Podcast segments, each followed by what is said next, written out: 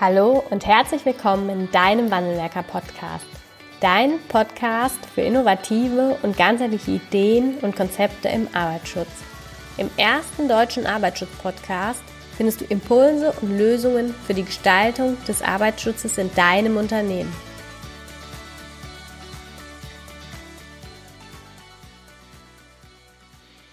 Hallo und herzlich willkommen zu einer neuen Podcast-Folge im Wandelwerker Podcast. Ich begrüße an diesem doch relativ bedeckten Freitagnachmittag Frau Dr. Birgit Pieper und der eine oder andere, der sich jetzt fragt, äh, warum das eine Rolle spielt, das zeigen wir gleich thematisch einmal auf. Herzlich willkommen, Frau Pieper. Ja, hallo Frau Ganske. Erstmal vielen Dank für die Einladung zu diesem Podcast. Äh, wir haben ja heute ein Thema, was wirklich immer aktuell ist, was bei jedem eigentlich auch aktuell ist und äh, bis in den privaten Bereich reinragt. Deswegen freue ich mich natürlich da drüber sprechen zu können. Ja, das, das stimmt. Und ich glaube, Sie sind da, also Sie sind da einfach noch mehr die Fachfrau. Und deshalb können Sie vermutlich auch sagen, dass das heute genauso eine Relevanz spielt wie sonst auch. Auch wenn jetzt so die richtig heißen Tage, glaube ich, wir haben jetzt Ende August, vorbei sind in den meisten Fällen. Wir reden heute über das Thema UV-Strahlung und äh, die damit verbundenen ja, Belastungen oder Gefährdungen des Beschäftigten und auch welche Maßnahmen denn da möglich sind und äh, zu ergreifen sind durch die jeweilige Führungskräfte und Unternehmen. Mhm. Und äh, Sie sind da prädestiniert für, für dieses Thema sprechen zu dürfen. Sie sind nämlich ähm, ja für die, äh, Sie sind Leitung des Sachgebietes Hautschutz der Deutschen Gesetzlichen Unfallversicherung um ähm, dort an diesem Thema zu arbeiten. Und vielleicht können Sie sich einfach mal kurz vorstellen, wo kommen Sie her? Was hat Sie auch zu diesem Thema geführt? Und ähm, ja, was, äh, was zeichnet auch jetzt Ihre Arbeit aktuell in diesem Thema mit aus? Ja, ähm, ich bin gelernte Chemikerin. Ich habe also Chemie studiert. Ich habe in pharmazeutischer Chemie promoviert, bin dann äh, anschließend in die pharmazeutische Industrie gegangen und habe da eben im Bereich Dermatologie sehr viel gemacht ne, und äh, Schulungen gemacht und äh, auch Produkte auf den Markt gebracht. Darunter dann Ende der 90er Jahre auch Hautschutzmittel, Hautpflegemittel und Hautreinigungsmittel okay. für den gewerblichen Bereich. Es waren auch sehr viele äh, Sonnenschutzmittel dabei, deswegen kannte ich mich da immer ganz gut aus. Und ja, ich bin dann als sich die Möglichkeit ergab, ich habe also auch da schon viel mit Berufsgenossenschaften zusammengearbeitet, informiert und ähm, viel gemacht, äh, ergab sich die Möglichkeit, dass ich bei der Berufsgenossenschaft selbst anfange. Und das war dann 2005. Da bin ich bei der Berufsgenossenschaft Holz und Metall, damals noch Maschinenbau Metall Berufsgenossenschaft, eingestiegen als Brustkrankheitenermittlerin und ja, bin dann quasi außer Berufskrankheiten, Gefahrstoffe, ähm, auch in die Gremienarbeit reingekommen und bin jetzt also seit einigen Jahren Leiterin des Sachgebiets Hautschutz im Fachbereich PSA, also persönliche Schutzausrüstung der deutschen gesetzlichen Unfallversicherung. Also delegiert quasi von der Berufsgenossenschaft Holz und Metall. Dann haben Sie aber ja schon äh, früh zu diesem Thema ja Kontakt gehabt, unabhängig von der Berufsgenossenschaft. Das ist ja manchmal ganz verrückt, wie ein ja, Thema so einen sich selbst findet, ne? ja. Es ist vor allen Dingen auch sehr nützlich, weil ähm, man, man kennt andere Hintergründe von Herstellerseite und äh, was man ausloben darf, was man machen darf. Und ähm, das sind also schon ganz interessante Aspekte dann dabei. Ja, ja, das glaube ich. Ja, die, ähm, also der Sommer nähert, geht ja jetzt so dem Ende zu, der Herbst kommt. Ähm, UV-Belastung oder UV-Strahlung ist aber, glaube ich, trotzdem immer ein Thema. Vielleicht können Sie da eine kurze Einordnung mal geben, welche Strahlungsarten gibt es grundsätzlich und welche haben auch für uns im Arbeitsschutz eine Relevanz? Ja, also wir reden ja hier nicht von UV-Strahlung allgemein, sondern von der natürlichen jetzt erstmal, sprich die Sonne. Und die Sonne besteht aus äh, einem ganzen breiten Spektrum von Strahlungsarten. Das ist die Röntgenstrahlung, das ist die sichtbare Strahlung, Wärmestrahlung, eben Infrarot, ähm, auch Mikrowellen, Radiowellen und alles Mögliche. Das ist die elektromagnetische Strahlung. Und das, was für uns relevant ist, das ist die sichtbare. Dadurch können wir eben sehen, es ist hell draußen. Und es ist eben die UV-Strahlung. Das ist also ein Teil der Strahlung der Sonne. Und bei der UV-Strahlung unterscheidet man eben noch die äh, drei Bereiche UVA. Das ist mhm. das längerwellige. UVB, das ist so mittelwellig sozusagen. Und UVC, das ganz kurzwellige. Das UVC kommt nicht bei uns auf die Erde, also es wird sofort äh, quasi absorbiert durch die Atmosphäre sodass wir hier von UVA und UVB-Strahlung sprechen heute. Okay, ja, das äh, für die, für die Strahlungsarten Einordnung. Welche Auswirkung hat denn ähm, UV-Strahlung auf die Haut? Ja, das ist, äh, die Strahlung belangt, also je nach Energie und je nach Wellenlänge, also je länger die Wellenlänge, äh, desto geringer ist die Energie. Und ähm, wenn wir wenn wir jetzt also UV-Strahlung auf die Haut bekommen, dann wird UVA und UVB-Strahlung anders, weil die äh, unterschiedlich tief in die Haut mhm. eindringen. UVA-Strahlung tritt relativ tief in die Haut ein, also mhm. über die Epidermis, über die oberen Hautschichten hinaus bis unten eben in die Dermis rein, wo die ganzen kollagenosen und elastosen Fasern eben auch sind. Und äh, die werden da verändert im Laufe der Zeit und im Laufe der Jahre.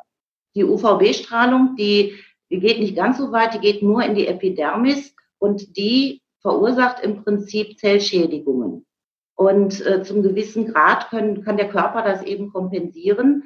Und je nachdem, in welchem Zustand man auch ist, ne, wie das Immunsystem aufgebaut ist und alles, ähm, hat man da also eine mehr oder weniger starke Schädigung und eventuell dann eben auch durch kumulative Effekte ähm, später eine Degeneration oder eine, eine mhm. Zerstörung von Zellen, äh, die sich dann verändern und dann in Hautkrebs umgewandelt werden. Ja, also ein Sonnenbrand ist ja schon eine Schädigung. Ähm, ja, glaube ich jedenfalls, ne? Vorher schon, ne? Vorher schon. Wir haben beim ersten Sonnenstrahl haben wir schon quasi eine, eine Zellschädigung mhm. und deswegen ist die Sonne im Frühjahr auch häufig eben ganz tückisch. Dann ist es noch relativ kalt, aber die Sonnenintensität, ist die Strahlungsintensität, die ist eben auch schon ähm, ziemlich hoch. Und äh, gerade im Frühjahr, wenn die ersten Sonnenbrände kommen, merkt man es noch eher. Aber schon bevor der Sonnenbrand auftritt, werden die Zellen geschädigt. Das ist das Typische dabei. Okay, und ähm, die können sich aber zu einem gewissen Grad, also je nach Schädigung, noch ein Stück weit regenerieren oder ist das immer schon eine, ähm, ja, eine nachhaltige Schädigung? Ja, die Schädigung tritt auf jeden Fall ein, aber der Körper ist mit einem gesunden Immunsystem also imstande, imstande, dass diese Zellen sich nicht teilen, dass die Zellen, die verändert wurden, mhm. dass sie sich nicht teilen, sondern dass die einfach quasi abgestoßen werden irgendwann. Die Haut ist ja ein Erneuerungsprozess, das heißt also die Zellen wandern an die Hautoberfläche und die sind dann irgendwann weg. Ja. Ähm, wenn man jetzt nicht ganz so schlimm wie bei der Schlange, ne? ja, ja, ganz genau. Dauert Vier Wochen. Vier Wochen dauert es, bis, äh, bis eine Zelle gestorben ist. Von okay. der Geburt bis zum Sterben der Zelle. Ja, und ähm, ja, das, das, ist einfach so, wenn das Immunsystem beispielsweise durch bestimmte Medikamente, Immunsuppressiva mhm. äh, oder durch Krankheit oder durch persönliche genetische Konstitution äh, nicht, in der, nicht mehr in der Lage ist oder nicht mehr ausreichend in der Lage ist, weil einfach zu viel Strahlung auf die Haut kommt, weil die Strahlungsintensität eben zu hoch ist, äh, dann können über Jahre hinweg eben diese Effekte entstehen, dass sich die Zellen entarten können. Mhm. Okay, und dann sind wir nachher beim Thema äh, Berufskrankheit. Und ich glaube, das ist jetzt noch gar nicht so lange her, verhältnismäßig zur Berufskrankheitenverordnung oder Berufskrankheitenliste, dass auch ähm, ja, Sonne oder, oder eine UV-Belastung ähm, oder UV-Strahlung zu einer Berufskrankheit führen kann oder diese anerkannt werden wird. Können Sie da eine kurze ja. Einordnung geben, welche ja. Art der Berufskrankheit das auch ist? Das sind nämlich nicht alle, habe ich gelernt. Ja, das ist richtig. Das ist die BK 5103, das ist die Bezifferung. Berufskrankheiten werden immer beziffert. Und das sind eben die Plattenepithelkarzinome. Das ist also ein weißer Hautkrebs, eine Art des weißen Hautkrebses und äh, die Vorstufen, die aktinischen mhm. Und die werden eben durch die natürliche oder können durch die natürliche UV-Strahlung ausgelöst werden. Und der schwarze Hautkrebs nämlich explizit nicht, ne? Explizit nicht, weil das auch noch andere Ursachen hat. Das sind auch noch ein bisschen andere Mechanismen. Auch das Auftreten eben der, der Läsionen, das ist beim weißen Hautkrebs äh, insbesondere eben Kopf, ne? also mhm. Halsbereich, Ohren, Nase und ja, wenn jemand jetzt wenig Haare hat, natürlich auch oben auf, der, auf dem Kopf. Auf der Sonnenterrasse äh, höre ich immer. Ja, ja Sonnenterrasse ist, ist, ja, das kann man da dann sagen. Also Sie werden da keine Probleme haben. Und, nee, äh, nee, ich habe nur Paare auf dem Kopf, genau. Ja, aber ja. alles, was so. Aber gerade so die Ohren mhm. bei den Männern, die also immer auch kurze Haare haben, die Ohren, äh, Nasenbereiche, Gesichtsbereich und alles. Äh, also das sind so die prädestinierten Stellen. Und der schwarze Hautkrebs kann überall auftreten. Okay. Er kann also auch an Stellen auftreten, die gar nicht von der Sonne beschienen werden.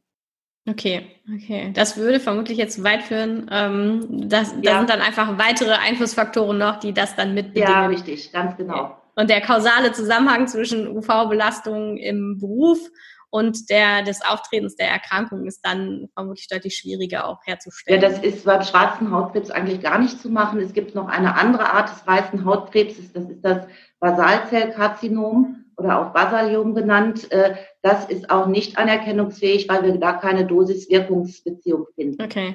okay. Momentan noch. Welche Berufsgruppen trifft das denn? So ja, im Wesentlichen. alle die, die quasi im Freien arbeiten. Das heißt also im Bereich Berufsgenossenschaft Holz und Metall sind es eben beispielsweise ähm, Leute, die äh, Anlagen im Ausland bauen, irgendwo im, im, Süden oder so, die da Anlagen aufbauen, dann die Stahlbauschlosser, die Brücken bauen oder eben Leute, die in der Schlosserei arbeiten, die jetzt Zäune aufstellen oder die Balkongitter anbringen. Zimmerer natürlich, die irgendwo Dachlatten auch auf dem äh, Dach anbringen müssen. Das sind so die, die hauptsächlichen bei unserer Großgenossenschaft. Dann haben wir natürlich noch in der Landwirtschaft die ganzen Leute, Floristen, Gärtner, alles, was draußen arbeitet, Bademeister, äh, Bauarbeiter natürlich auch. Also alle die, die insbesondere auch im Sommer, in den Sommermonaten ähm, viel draußen arbeiten müssen. Ja, ähm, ich glaube, es sind aber, äh, wo man sich ähm, ein bisschen vertut, ist, ähm, dass äh, es nicht nur die Personen oder Berufsgruppen trifft, die den ganzen Tag draußen arbeiten, wie zum Beispiel eher so ein, so ein Dachdecker, ähm, sondern auch äh, ja eine bestimmte Anzahl an Stunden schon ausreicht, um mitunter zum einen Maßnahmen ergreifen zu müssen ne, für die Beschäftigten, aber mhm. auch ähm, ja, die dann letztendlich auch zu einer Berufskrankheit führen können. Ne? Ähm, ja, also ich, das, ich weiß jetzt nicht ganz genau, worauf Sie hinaus wollen, aber äh, es ist insbesondere so, wenn die Leute zwischen ja, März und September ungefähr mhm. draußen arbeiten, auch wenn es nur vier Stunden am Tag sind. Ja. Es kommt immer auf die Intensität der Sonne drauf an. Das heißt, es kommt auch drauf an, arbeiten die morgens von sechs bis zehn und dann von zwei bis sechs oder ähm, sind die in der Mittagszeit auch da? Das heißt, also der Arbeitgeber muss eine Gefährdungsbeurteilung machen wenn mhm. seine Mitarbeiter, seine Beschäftigten eben arbeiten im Freien. Und der muss sich dann eben entscheiden, ja, die Intensität ist jetzt so hoch, ähm, da muss ich Maßnahmen ergreifen. Ja, okay. Woher, ähm, Gefährdungsmodus ist ein gutes Stichwort. Woher weiß ich denn, wie hoch die Intensität ist? ja, da gibt es so mehrere Hilfsmittel. Unter anderem, also als hauptsächliches Hilfsmittel, was auch überall publiziert wird, ist der sogenannte UV-Index, der also angibt, also die Strahlungsstärke angibt, die äh, an dem Tag quasi prognostiziert oder gemessen wird. Und dies wird eigentlich überall veröffentlicht, bei jedem Wetterbericht online oder äh, auch in den Medien wird dann gesagt, der UV-Index heute ist vier. Mhm. Und ab einem UV-Index von drei muss der Arbeitgeber eben schon Schutzmaßnahmen äh, treffen. Okay, gibt es da so grobe ähm, Richtwerte? Also ähm, ich könnte mir vorstellen, jeden Tag oder ähm, bezogen auf die Monate kurz zu prüfen, wie der UV-Index ist. Ähm, Gibt es denn da Richtwerte für die jeweiligen Monate pro Jahr, wo man dann als Arbeitgeber auch schon so ein bisschen seine Maßnahmen darauf abstimmen kann, dass das vielleicht im Frühling eine bisschen weniger große Relevanz ja. hat als vielleicht dann im Sommer? Da gibt ja, natürlich. Und das kommt natürlich auch immer so ein bisschen aufs Wetter drauf an.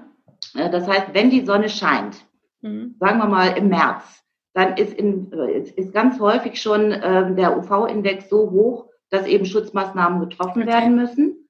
Und im Sommer, in den Sommermonaten sowieso, also da ist eigentlich jeder, der draußen arbeitet, äh, gerade eben in der, in der Mittagszeit, ist davon betroffen. Und im Herbst ist es ähnlich wie im Frühjahr. Es kommt also stark auch auf die äh, auf das Wetter drauf an, wenn die Sonne nicht scheint. Also äh, bewölkter Himmel bedeutet nicht keine UV-Strahlung, mhm. sondern 50 Prozent ungefähr. Es ist UV-Strahlung also immer noch da.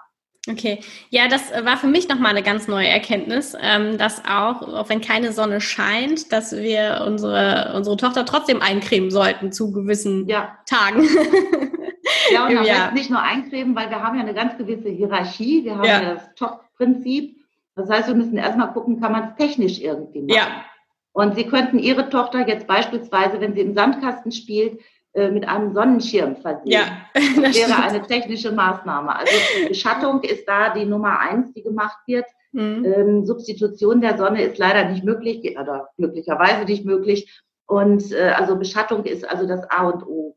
Ist ähm, häufig machbar, aber ganz, ganz häufig auch nicht machbar. Weil immer, wenn man irgendwo was anbringt, sei es mhm. nur ein Sonnensegel oder ein Sonnenschirm oder ähnliches, muss der Arbeitgeber natürlich gucken, kann die Arbeit dann auch gefahrlos weiter verrichtet werden. Mhm. Oder stolpert der vielleicht irgendwo oder kommt der, wenn er auf einer Hubarbeitsbühne ist, äh, kommt der irgendwo, eckt der an oder ähnliches. Also er muss da wirklich äh, alles ganz genau bedenken. Ja, und das ist für meine, für das Beispiel unserer Tochter noch leicht, ne? auch wenn die sich ja. natürlich nicht unbedingt an die Begrenzung des Sonnenschirms hält.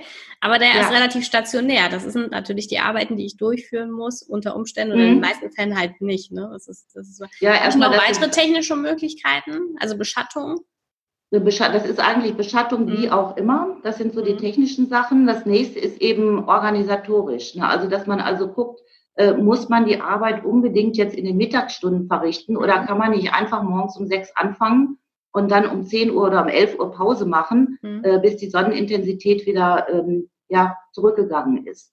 Also im Prinzip Sonne meiden, Schatten aufsuchen und äh, versuchen irgendwie in den Schatten zu kommen. Ob es nun Bäume sind oder ob es nun äh, irgendwie Hauswände sind, hinter denen man arbeiten kann oder ähnliches. Also irgendwo wirklich versuchen, ganz individuell, je nach Arbeitsplatz dann eben äh, entsprechende Möglichkeiten zu finden. Mhm. So, ja, wenn das nicht möglich ist, dann kann man im Prinzip sich nur noch abwechseln. Das heißt also, wenn jemand, jemand muss nicht vier Stunden in der Sonne arbeiten, sondern kann zwei Stunden und wird dann von einem Kollegen abgelöst beispielsweise. Okay. Das könnte man also auch noch machen, dass man sich quasi die Schädigung teilt wenn, das, wenn man das so äh, ja. jetzt mal ausdrücken kann.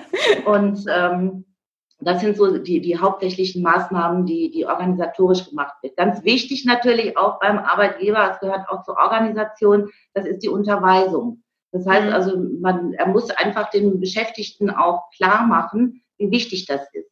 Weil mit dem Begriff Sonne und Sommer wird ja immer was Positives äh, verbunden, eben Freizeitverhalten, äh, Sonnenbräune beispielsweise, oh, äh, Sonnenbräune jetzt und äh, das Bräunen der Haut. Das ist ja erstmal was Positives, ne? Für den das, meisten. Das sieht jeder, das sieht jeder als positiv, aber mhm. es ist nicht so, weil das, mhm. das ist im Prinzip schon ein, eine, äh, ein Hilfeschrei der Haut, weil mhm. da sagt sie schon, die, die Zellen werden geschädigt, weil durch die UV-Strahlung äh, die Pigmentzellen in unserer Haut angeregt werden. Die bilden dann ähm, ein dunkleres Pigment, also ein braunes Pigment. Und äh, das ist im Prinzip ein, Eigen, ein geringer Eigenschutz der Haut, aber schon ein sicheres Zeichen dafür, dass die Zellen beeinflusst werden. Hm.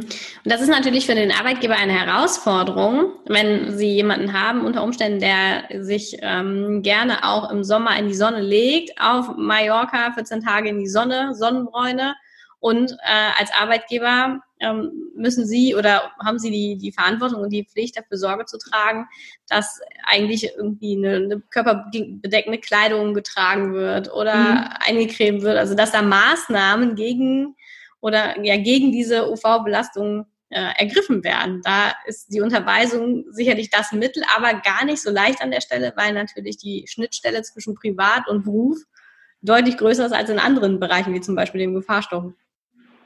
Äh, würde ich so nicht sagen, weil wenn wir im Bereich Hautkrankheiten uns beispielsweise mhm. befinden, dann haben wir viele ähm, Beschäftigte, die beispielsweise mit Kühlschmierstoffen umgehen ja. und da natürlich bei der Arbeit entsprechende Schutzmaßnahmen umsetzen und umsetzen können und es auch tun. Und die aber dann im privaten Bereich vielleicht an ihrem äh, Auto rumschrauben oder die ihr ja. Motorrad reparieren oder den Garten umgraben. Das heißt, auch privat besteht immer irgendwo auch Gefährdungen. Ne? Und wenn er nur die Fenster putzt. Und ähm, Deswegen, das ist natürlich im, im Bereich der UV-Strahlung ein bisschen weniger greifbar. Mhm. Das besteht aber auch da, da wurden also Möglichkeiten gefunden, ähm, bestehen da ja Grenzen. Und da wird das Berufliche und das Private quasi verglichen. Und mhm. dann kann man da auch schon zum guten Ergebnis kommen. Okay, okay. Mhm. Jetzt hatten wir den, ähm, ja, den Gestaltungspunkt des organisatorischen, der organisatorischen Maßnahmen. Bleibt noch das Thema persönliche Schutzmaßnahmen. Welche Maßnahmen können wir da ergreifen? Ja, das ist natürlich als erstes lang, langärmelige Kleidung, lange Hose. Das mhm. ist äh, schon mal ein Muss eigentlich. Dunkel äh, oder hell, ist das egal? Das ist eigentlich egal, es sollte möglichst Baumwolle sein. Oder eben, es gibt so spezielle Textilien, die eben auch äh, äh UV, nach UV-Normen äh, sozusagen ähm, ja, geprüft wurden, die dann einen UV-Schutzfaktor von über 50 haben beispielsweise. Das sind dünne Gewebe, die eben auch ein bisschen kühlen. Ja. Gibt es für Zweijährige zum Beispiel ganz bunt.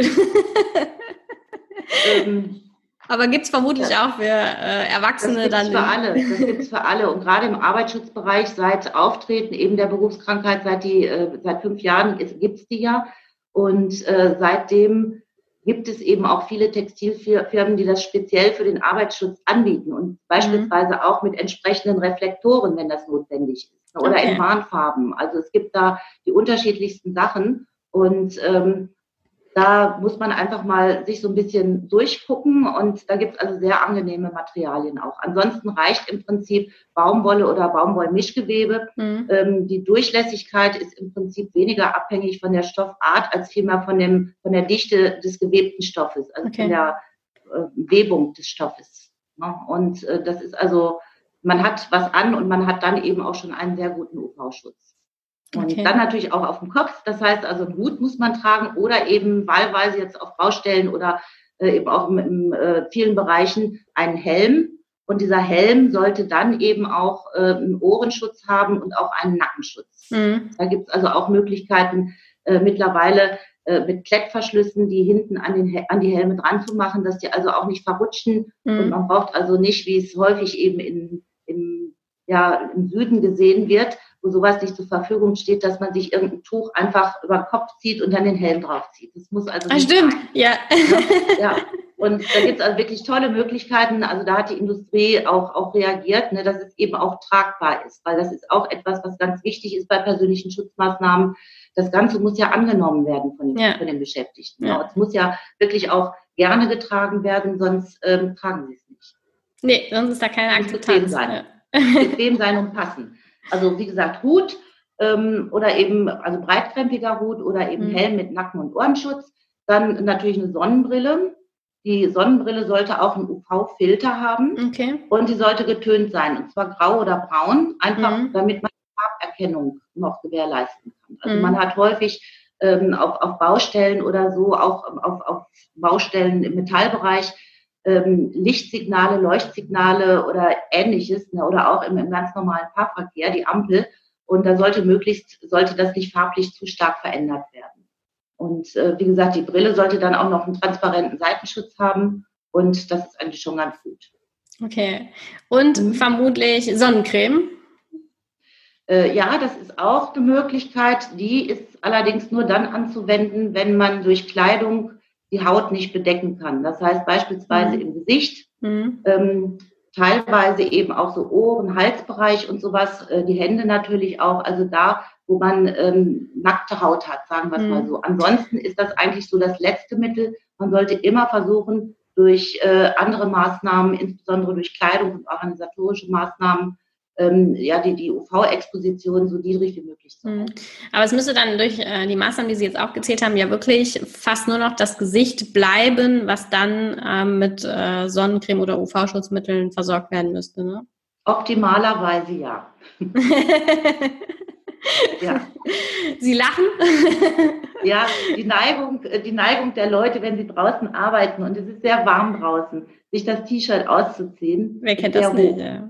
Das ja. ist sehr hoch. Und vielleicht, wenn der Arbeitgeber, der, der natürlich auch gucken muss, äh, setzt der die Schutzmaßnahmen um, die ich jetzt festgelegt habe. Mhm. Ähm, vielleicht passiert es dann auch schon mal, dass dann der Arbeitnehmer sagt oder der Beschäftigte sagt, ja, mein Arbeitgeber ist jetzt gerade nicht da und jetzt kann ich das T-Shirt ausziehen. Ja. Oder jetzt kann ich in kurzer Hose arbeiten oder ähnliches.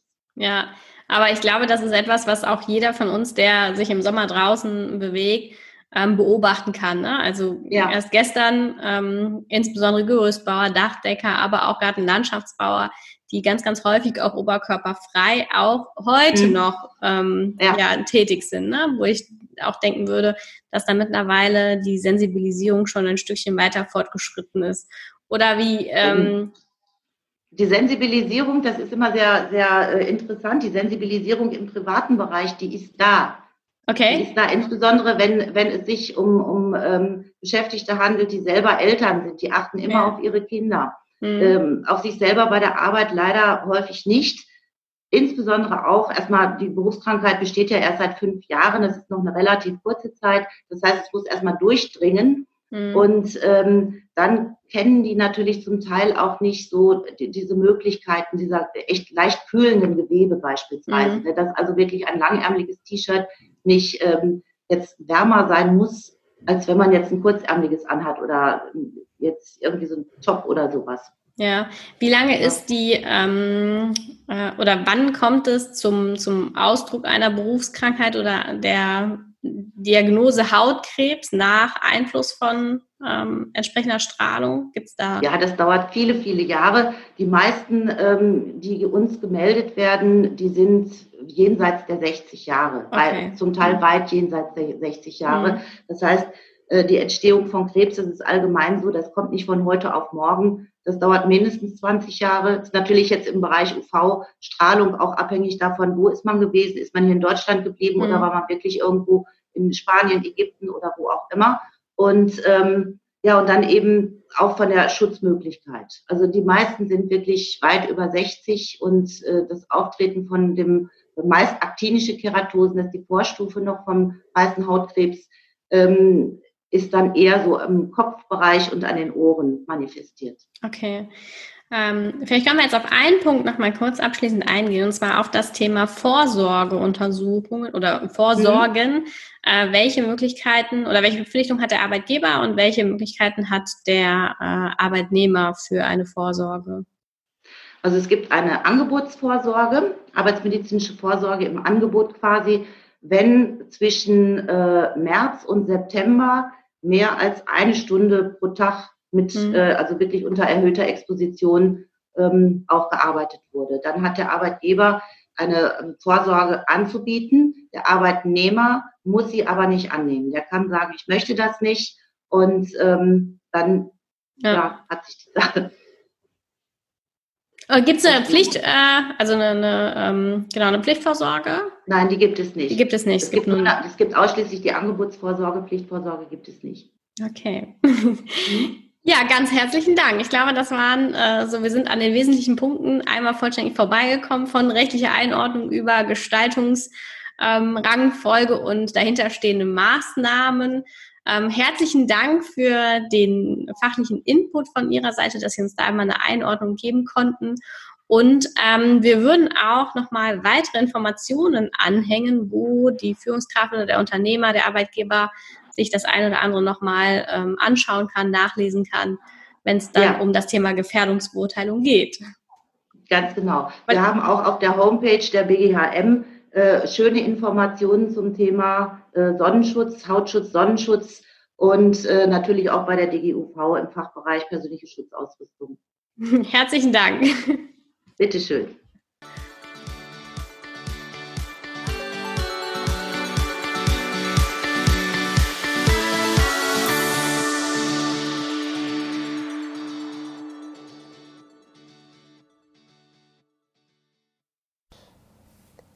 Ganz herzlichen Dank fürs Zuhören und dass du bis zum Ende dabei geblieben bist. Wenn dir der Podcast gefallen hat, freuen wir uns über eine Bewertung von dir. Wenn du keine Folge mehr verpassen willst, abonniere einfach unseren Wandelwerker-Kanal. Wir freuen uns, wenn du bald wieder reinhörst. Alles Liebe, Anna vom Wandelwerker-Team.